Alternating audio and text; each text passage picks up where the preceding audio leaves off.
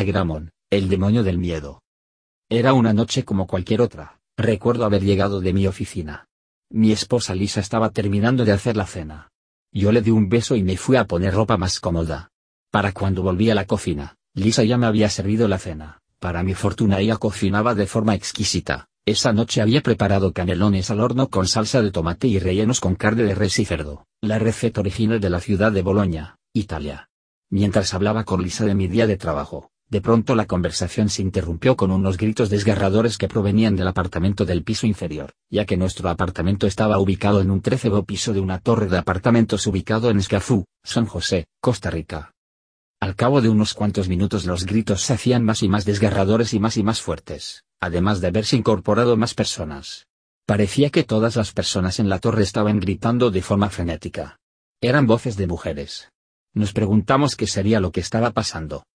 Yo abrí la puerta del frente, en el pasillo no se veía nadie, pero me percaté que todas las puertas de los demás apartamentos estaban abiertas.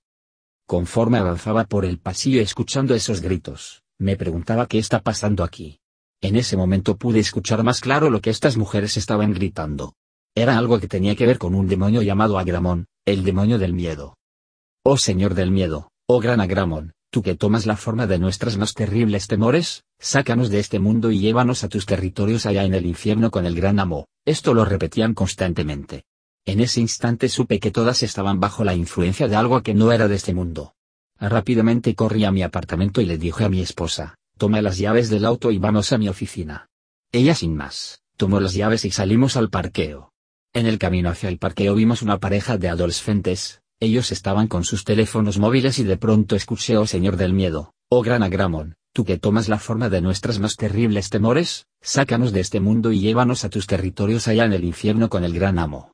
Ambos adolescentes se reían, pero estas risas no eran de júbilo, eran risas nerviosas, casi se podría decir que eran perversas. Al ver esto nos apresuramos hacia nuestro auto. Subimos y manejé hasta mi oficina. Al llegar, encendí la computadora y busqué en Google Agramon y entre los resultados de búsqueda vi uno que decía retal gran Agramon. Abrí el vínculo y decía comparta este video en tus redes sociales. Apagué la computadora. De pronto, el teléfono móvil de mi esposa empezó a sonar, era un mensaje de su hermana Mina. Al abrirlo ella quedó ida viendo algo. Era el video de Agramon.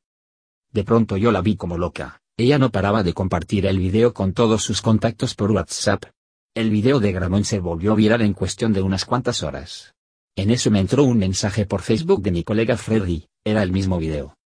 Pensé, esto se va a salir de control.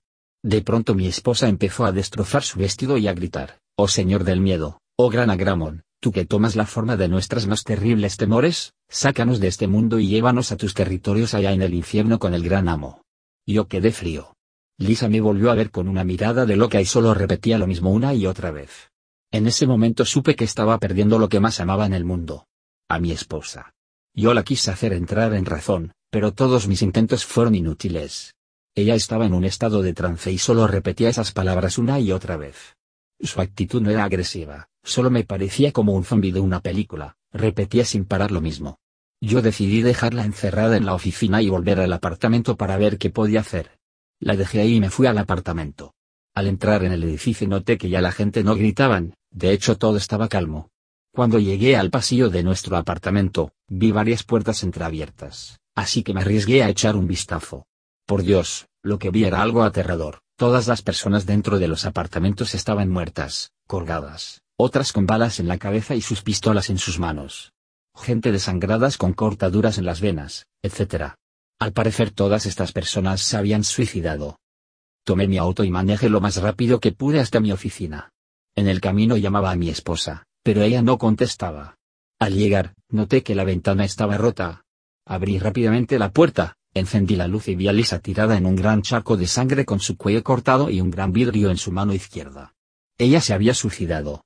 Di tres pasos hacia atrás y en ese momento se vino a mi mente el recuerdo de cuando conocí a Lisa, nuestra boda, nuestras interminables conversaciones, las risas, las veces que lloramos juntos y en ese momento supe que no podría seguir aquí sin ella así que decidí arrebatarle el trozo de vidrio y cortar mi cuello. Sin duda el creador del video de Agramon obtuvo su cumplido, condenar a miles de almas a las llamas del infierno. Fin. Historia original de Jorge M. Ferrandino año 2020.